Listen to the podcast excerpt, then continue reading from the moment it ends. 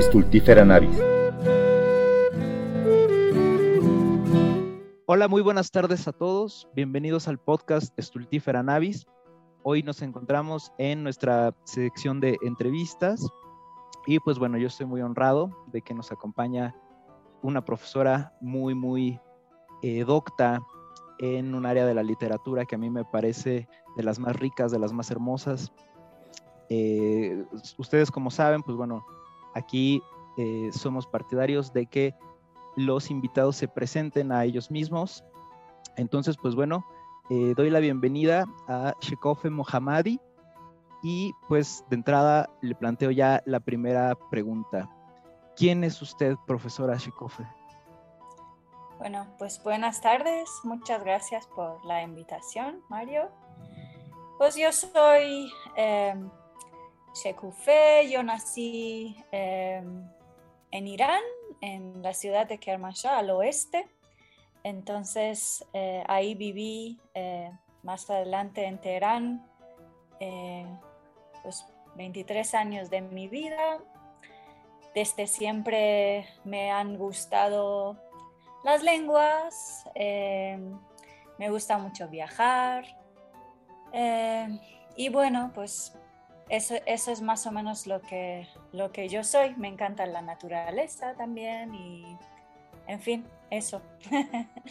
más allá de en lo que trabajo, o sea, yo creo que quizás eso no sea tan interesante, pero porque no considero esto como parte de la definición de lo que soy yo, pero bueno. Interesante porque, bueno, eh, justamente creo que eh, a veces uno cae en eso, ¿no? En ese acto de definirse a sí mismo, pues por estas lógicas de lo laboral, lo escolar, y pues no, no es cierto, somos seres humanos más amplios. Y en ese sentido, pues bueno, en, su, en su presentación, eh, me, me, gustaría como añadir el, el, hecho de que pues usted es, es definitivamente una persona que tiene inclinación por la lectura y por conocer pues eh, la literatura, la religión, este, otras formas de expresión por escrito, que bueno, aquí en el podcast es lo que más trabajamos. Entonces, pues quisiera eh, lanzarle la segunda pregunta que es, eh, ¿cómo usted se convirtió en lectora? ¿Cómo aprendió a leer? Y si nos pudiera comentar algo que a mí me da mucha curiosidad, que pues, cómo son los procesos educativos en, este, en este país tan, tan hermoso y del que tampoco sabemos aquí en México que es Irán. Bueno, pues efectivamente sí soy una aficionada eh, de la lectura. De hecho, yo creo que para mí la cuestión de la conexión con la literatura, primero que es una cosa muy profunda y segundo que más allá de un gusto, eh, aunque no deja de ser un gusto, pero también la he considerado siempre una cuestión más existencial y creo que en diferentes momentos de mi vida el haber eh, sido lectora o, el haber habitado universos literarios de alguna manera para mejor decirlo, creo que me ha eh, salvado la vida, me ha dado, eh, digamos, refugio para el alma, para seguir viviendo a pesar de pues, de todas las adversidades y entonces por eso es que lo considero pues muy importante. Eh, aprendí a leer con mis padres en casa. Yo recuerdo que eh, mi madre especialmente nos leía mucho a mí y a mi hermano y entonces eh, con ella, digamos, empezamos a em, aprender eh, el gusto, el amor por, la literatura. Y también ambos mis padres eh, tienen eh, muy buena voz, entonces siempre nos cantaban muchísimo canciones que yo creo que hasta hoy en día considero todavía que contienen unos de los poemas más hermosos que he escuchado en la vida. Entonces, a través de las canciones, de los libros y quizás algún recuerdo infantil que, me es muy em, distinguible, yo creo que, o es algo que siempre rescato eh, cuando miro hacia atrás, es que donde yo recuerdo en mi casa siempre había muchísimos eh, libros, muchos libreros, entonces como muchos de los espacios de nuestra casa estaban divididos por los libros. Entonces, entre ellos crecimos y así fue que siempre estuvimos en la presencia ¿no? de, de, literatura que no solo era la iraní, era casi pues, de, todo, de todo el mundo, pero en lengua persa, que es la lengua, digamos, una de las lenguas de Irán. La lengua quizás más hablada de Irán es el persa. Entonces, es, esa fue, digamos, la manera en que yo también me aficioné a eso. Y eh, de esto quiero separar lo que en la escuela eh, nos enseñan en Irán, porque pues como Irán es un país, eh, digamos, que actualmente en los últimos 40 años tiene un gobierno teocrático, entonces mucha parte de la educación en todos los ámbitos, incluida la literatura, está influenciada por las enseñanzas religiosas, eh, por eh, propaganda, digamos, estatal también, que a veces está lejano de la, de la religión en sí, pero que, bueno, de todas formas, así se le presenta, ¿no? Como si fuera un discurso religioso. Entonces, yo de lo que en la escuela nos enseñaban, la verdad, eh, rescato poco porque está muy eh, aunado a esta propaganda estatal. Entonces, lo que más bien recuerdo es algunas profesoras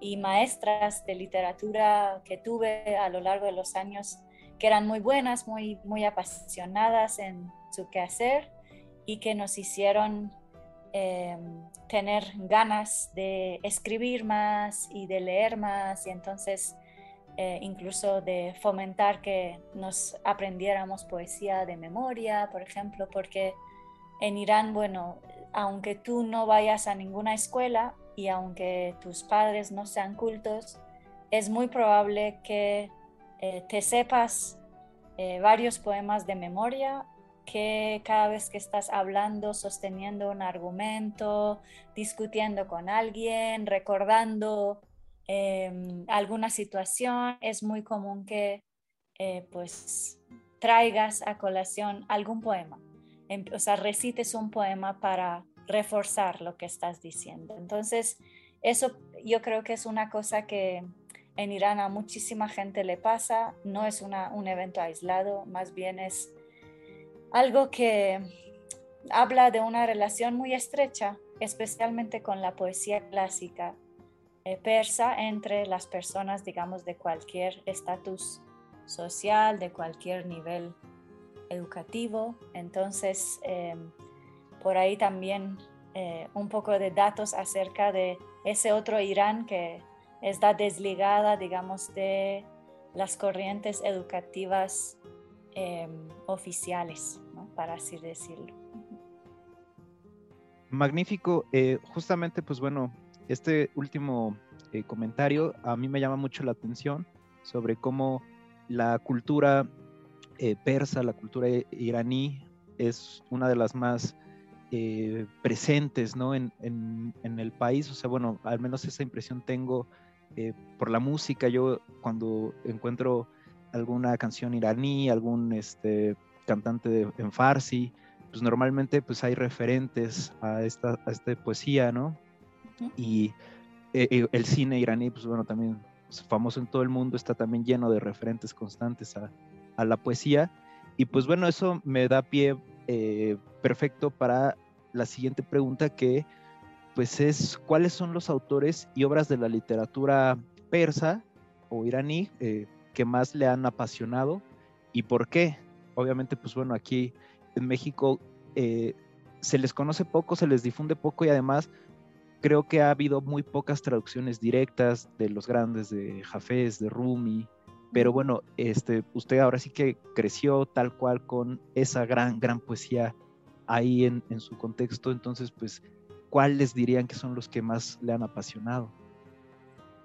Sí, bueno, es quizás un poquito eh, difícil responder esta pregunta porque son muchos y efectivamente el haber eh, creo que habitado con ellos a lo largo de los años eh, también hace que quizás en algún momento uno pierda la cuenta, ¿no? Pero yo creo que eh, especialmente para mí también que soy además aficionada a la música eh, clásica o tradicional eh, iraní, que utiliza muchísima poesía clásica, puedo decir que quizás los poetas clásicos de entre los siglos X y XIII de la era cristiana sean mis poetas favoritos Em, cada uno yo creo que tiene sus em, bondades, sus características, sus riquezas.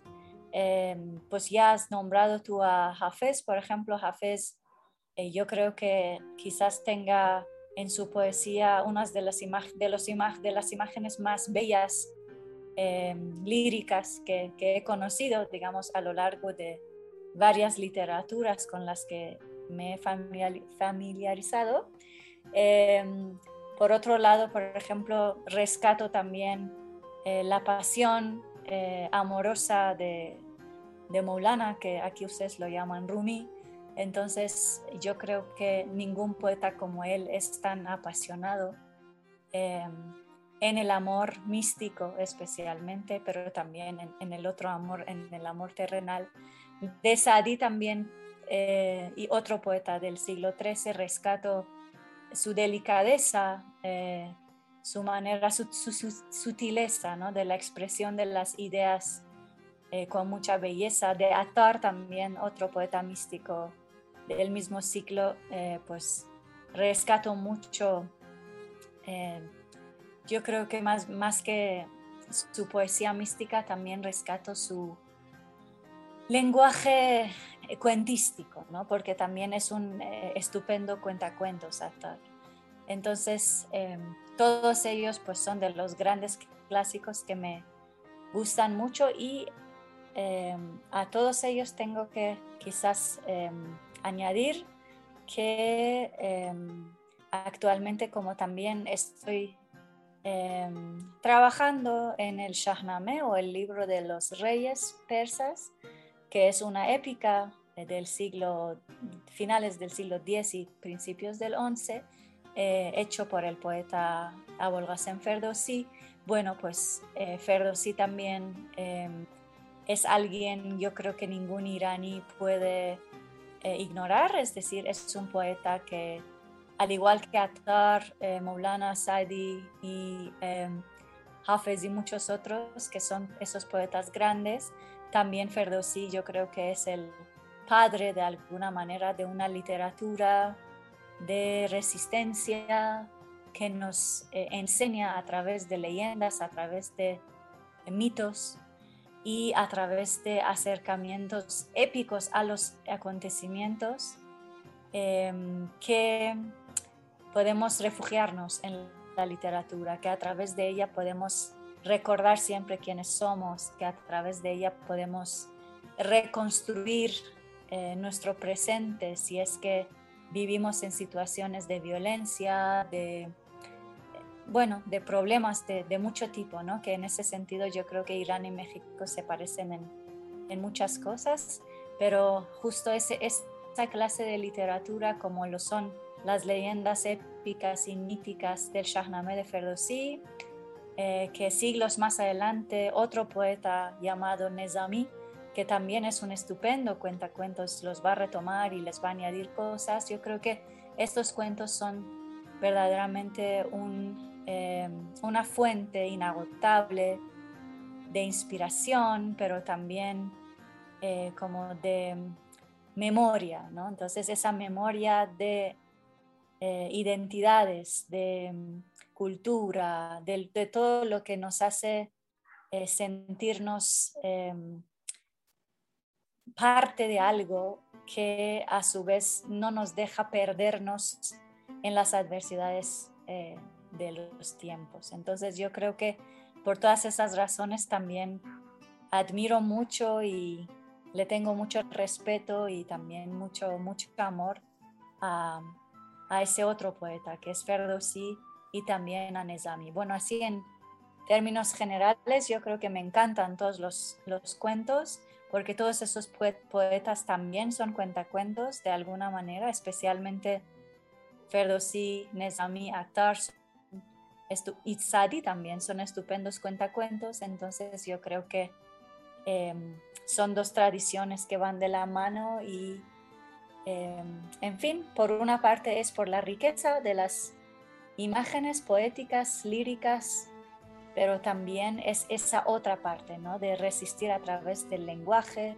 resistir a través de la literatura y construir en base de, esta literatura, em, como dice Ferdowsi, un palacio em, que es eh, totalmente inmune a las adversidades de los vientos y las lluvias de los tiempos. Bueno, el, caso especial de, de yo no lo he leído.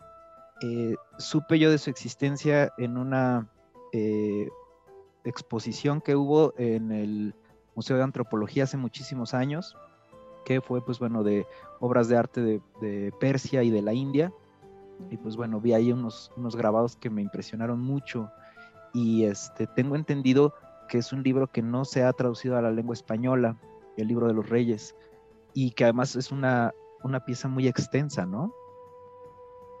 Eh, así es, es muy extensa. Se trata de una obra poética compuesta de alrededor de 60.000 dísticos.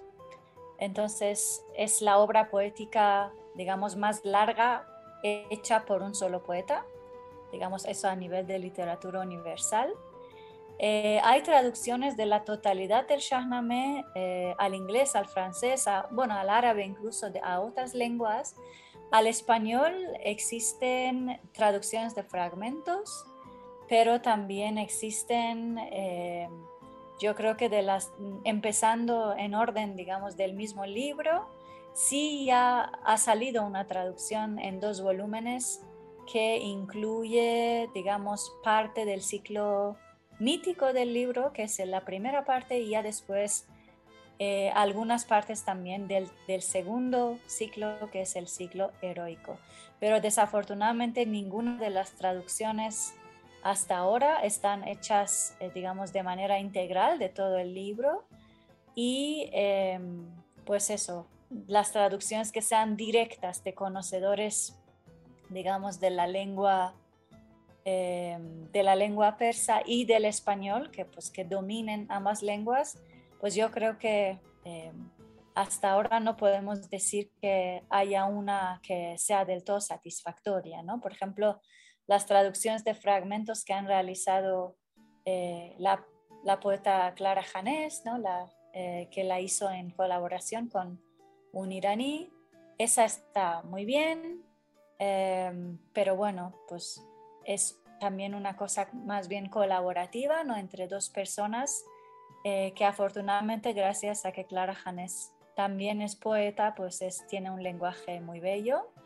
Y luego está otra, otro fragmento que es la historia de, de Siavash y entonces ese está también traducido por Homad Advin. Em, ella sí es iraní, la tradujo directamente del persa y es una traducción hecha en verso o sea, a diferencia de la de Janés, que es en prosa, esa traducción está hecha en verso y es también muy eh, buen trabajo. La pena es que está fragmentada, es decir, ella elige algunas partes de la historia que traduce, no la traduce toda. Y ya después tenemos eh, publicado también en Irán eh, esos dos volúmenes que, que, que le contaba por Beatriz Salas y entonces ella igual no sabe persa, pero pues trabajó con, con alguien que sí sabe. Y bueno, entonces tenemos como estas tres cosas. Y desde México, pues em, tengo el gusto también de decir que yo misma estoy trabajando en traducciones del Shahnameh y ya llevamos em, algunas partes traducidas, publicadas y se están trabajando otras partes. Entonces pues, es un trabajo todavía en progreso, yo creo magnífico, pues esperemos que, pronto salga y aquí ya le estaremos dando difusión a, la obra. Este, también bueno decir que pues es como una constante, creo yo, esa, esa frontera ¿no? de las traducciones. Yo tengo libros de, Rumi pero no, creo que ninguno de los que tengo es una traducción directa del persa. Son este, del francés al español o del inglés al español. Entonces, pues bueno, yo no sé si realmente he leído a Rumi o a Jafes o a estos grandes poetas, porque bueno, finalmente estoy leyendo la traducción de la traducción, ¿no? Entonces, pues es un poco, eh, no sé, un enigma todavía sus poetas, a pesar de que lo siento mucho y de que eh, de esa manera en la que me he aproximado, yo les veo mucho valor, pero bueno, nada como, como conocerlos en, en su idioma original, ¿no? O de en traducciones directas. Y este, pues bueno, nada más para, para cerrar este tema, eh, ahora sí que eh, desde mi, mi, ignorancia le pregunto si es que no existe alguna eh, poeta clásica mujer en, en, Persia.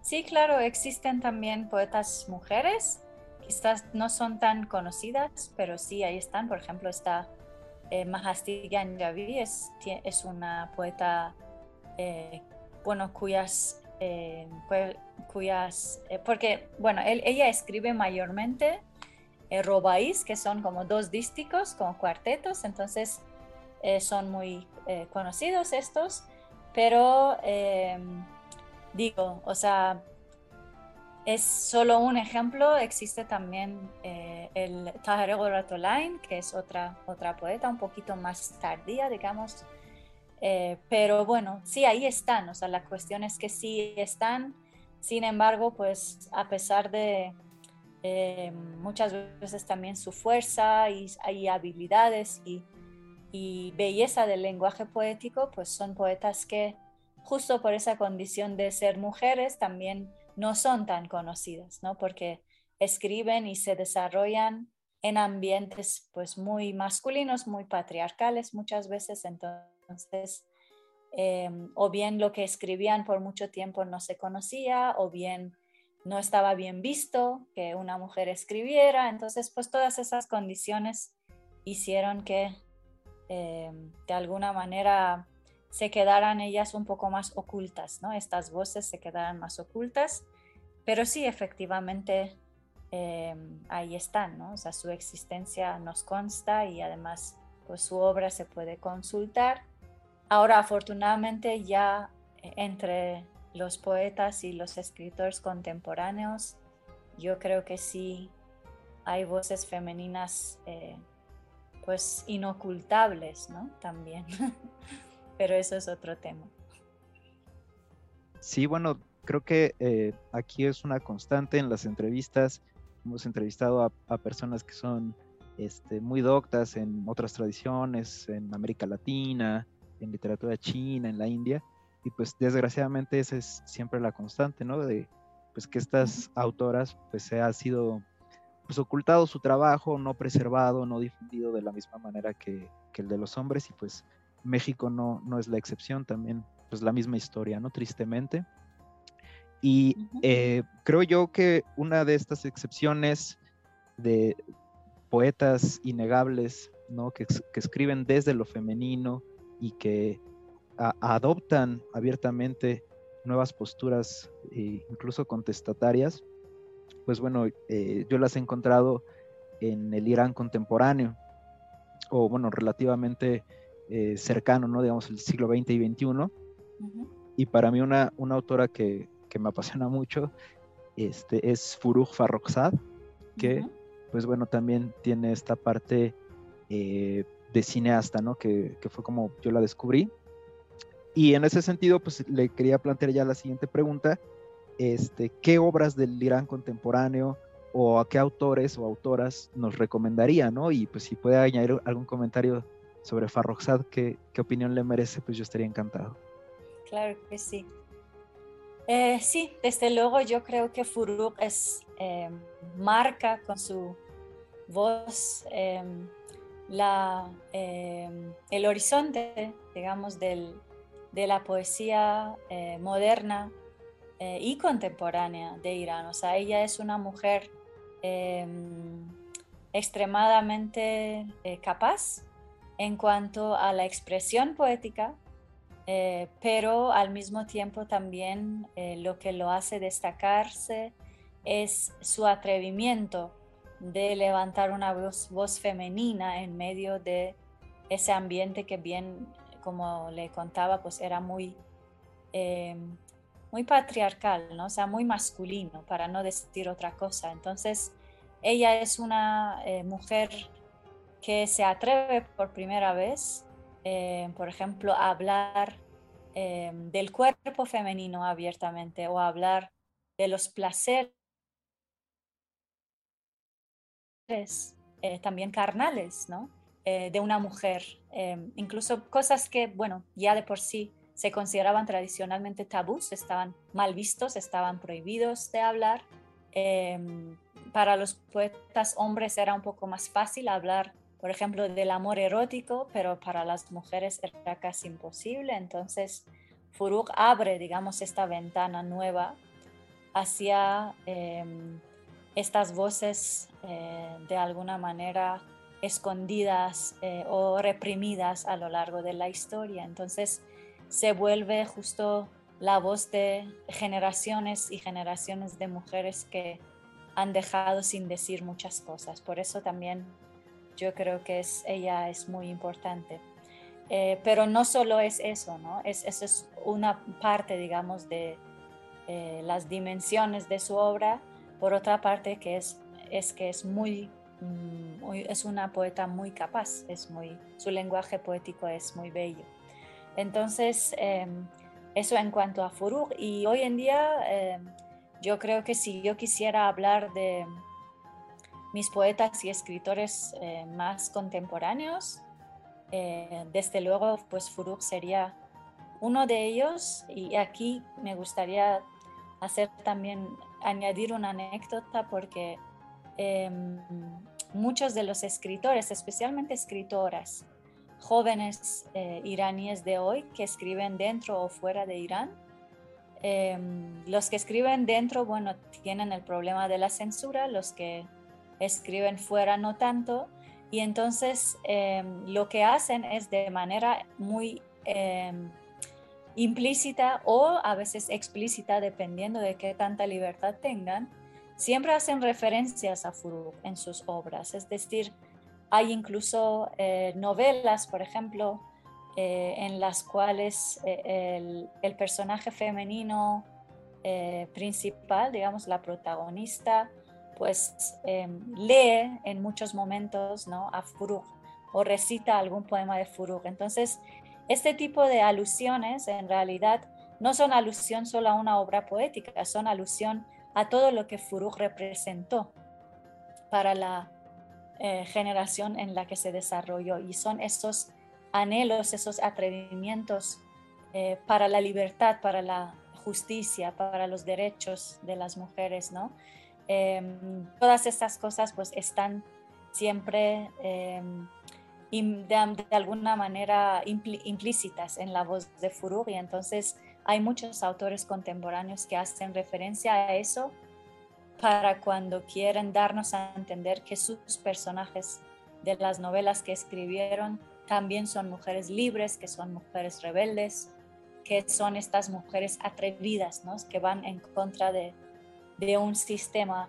Y de hecho todavía hoy en día que estamos hablando, la tumba de Furuk, que está en eh, el cementerio de Zahirotole al, al norte de Teherán, es, eh, ha sido eh, pues uno de los lugares donde los jóvenes se reunían para leer poesía en voz alta y para reforzar estos vínculos entre personas que a lo largo de los últimos 40 años pues han sido censurados, han sido abolidos, han sido muchas veces, eh, digamos, destejidos. ¿no? Entonces, a través de la voz poética, no solo de Furuk, también de otros poetas eh, contemporáneos como Shamlu, como Ajaban Sales, em, por ejemplo, eh, la gente se reúne, ¿no? es decir, vuelve a tejer, vuelve a sanar este vínculo social que eh, debido a la dictadura se ha ido eh, mermando y ha ido como,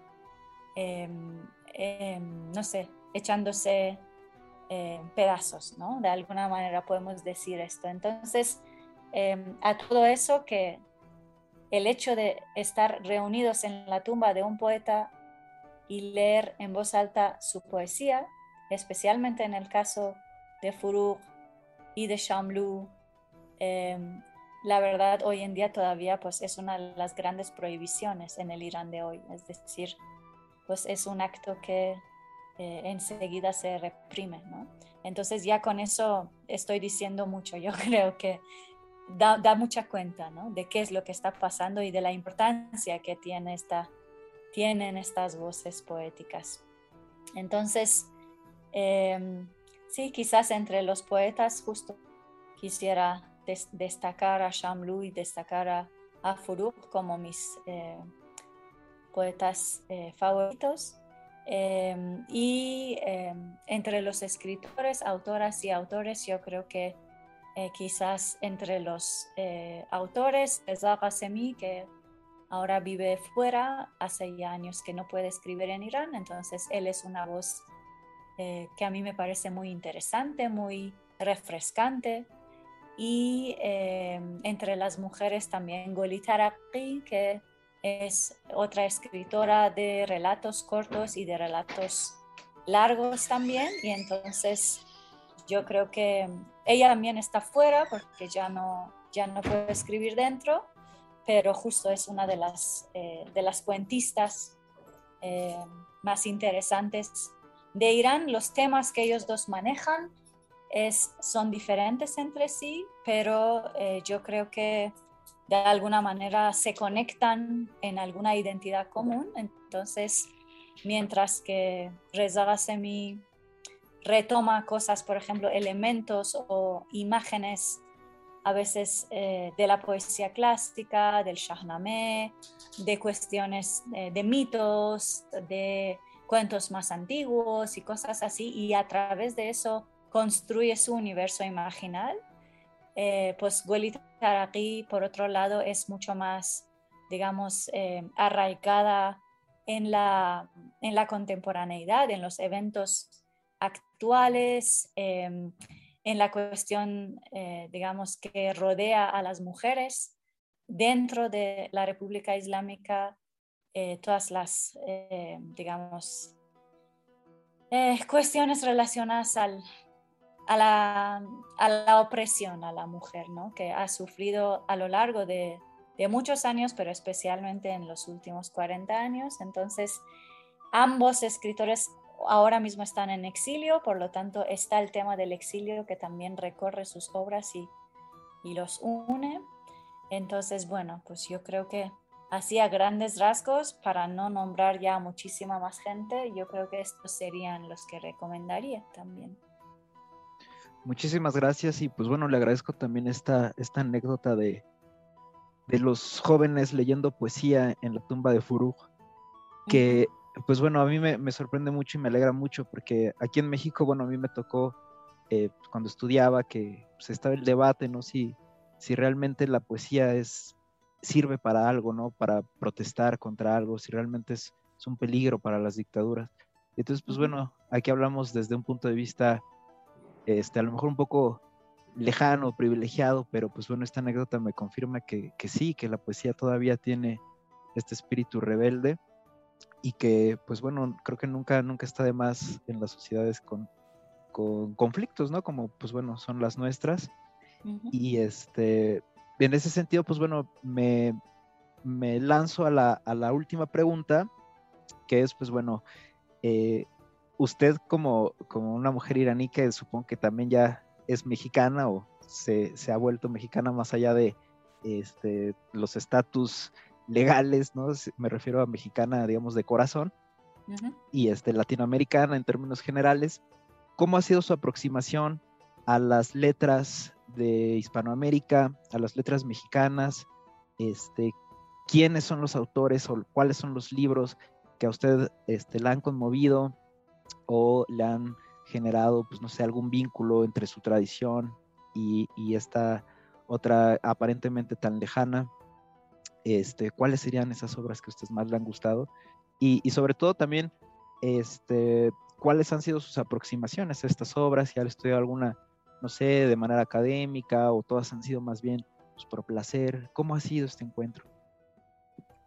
Bueno, pues eh, yo creo que mi conocimiento de los, autores latinoamericanos en general es algo que me viene ya desde Irán. Entonces, eh, a muchos de ellos los leí traducidos al persa primero. Em, y así fue como me empecé a familiarizar, por ejemplo, con eh, la obra de Carlos Fuentes o de García Márquez o de Borges o de muchos otros, eh, digamos, autores pues conocidos también eh, mundialmente, que yo creo que por eso sus voces habían llegado hasta Irán. Entonces los conocí primero así y quizás una de las razones por las que yo estudié filología española en Irán también fue eso, ¿no? De poder leer a estos autores en su propia lengua. Especialmente en este sentido, pues también a, Lorca, que bien si no es eh, del continente americano, pero pues yo creo que dentro de la lengua española es, es un poeta que me gustó mucho y que lo leí a través de las traducciones al persa que le había hecho otro poeta que quiero mucho, que es Shamlu.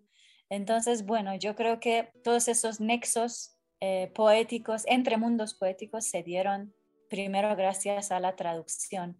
Y eh, ya después, pues, también estando en México, yo creo que he estado conociendo un poco más, entonces quizás puedo destacar que me gusta mucho, por ejemplo, la poesía de, Octavio Paz. Es una, yo creo que es una de las, de los, de las voces poéticas como más poderosas eh, de México en muchos sentidos.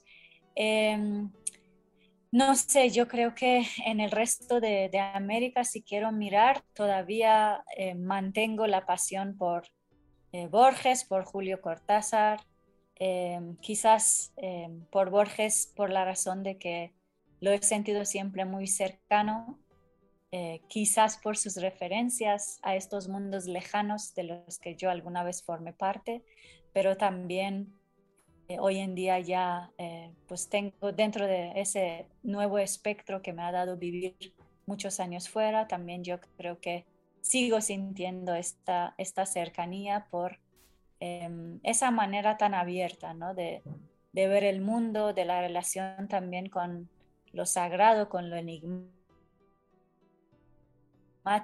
todas esas cosas me llaman. Y em, otra vez también otro argentino, pues a Cortázar también eh, le tengo mucho, mucho amor.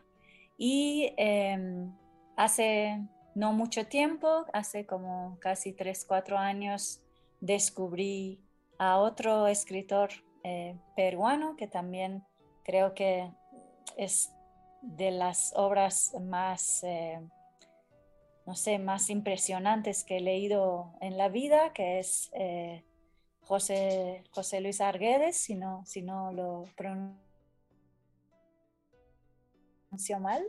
Entonces, ella, e, él también, yo creo que eh, especialmente con su eh, relación tan directa y tan íntima que tiene con eh, las lenguas indígenas y las culturas indígenas ¿no? del Perú, yo creo que Arguedas es, es en fin, es, es una voz muy inolvidable, la verdad, yo creo que para mí. Entonces eso sería como a grandes rasgos también mi respuesta aquí. Qué maravilla. Sí, bueno, justamente eh, dos, de los autores que mencionas, yo también los tengo como muy vinculados a, la cultura iraní. El, primero es, Lorca, eh, que a mí me sorprendió encontrar un día, ¿no? Una referencia de Lorca en una, en una cineasta iraní muy importante, es Samira Mahmalbaf que pues bueno, ella toma un verso de Lorca para, hacer una película sobre Afganistán. y, pues no sé, me, me, conmovió mucho esa, influencia, ¿no? Al parecer, este, pues es, es bastante leído por allá. y, pues el otro es Jorge Luis Borges, que eh, yo ah, muy recientemente igual leí una edición de, de las Rubayat de Omar Hayam. y, y me sorprendió que pues prácticamente el poema del ajedrez eh, de Borges es pues una reescritura, ¿no? De, Omar Hayam, ¿no? También de muchos versos que él hizo. Entonces, pues sí, yo, yo comparto como este vínculo que, que ha establecido usted. Y este, y pues bueno, eh, le agradezco mucho su tiempo, le agradezco mucho toda esta información que nos ha compartido. Y no sé si, si quisiera usted cerrar con alguna reflexión final. Eh, bueno, pues quizás eh, sí, o sea, me, me, gustaría cerrar con haciendo eh, hincapié ¿no? en ese tema de, mm, de que la literatura, más allá de ser un, un hobby, algo que uno hace en su tiempo libre y como un gusto más, yo creo que tiene esa, esa otra importancia de construir em, universos imaginales bajo censura, pero también reconstruir em, identidades em, y también, no sé, modos de ser quizás incluso eh, que han sido destruidos por eh, contextos de violencia. Entonces yo creo que es mucho más vital para, para nuestra vida y para nuestra existencia la literatura de lo que, de lo que pensamos. Entonces con esto quisiera cerrar. Magnífico. Pues bueno, le agradezco muchísimo y pues a nuestros podescuchas les recuerdo que eh, estamos en redes sociales como podcast Stultifera Navis, estamos en Facebook, en Instagram y por supuesto aquí en Spotify. Eh, los conmino a escuchar todas las otras entrevistas que tenemos. De verdad que se van a divertir muchísimo y van a aprender bastante. Muchas gracias y hasta la próxima. Estultífera Navis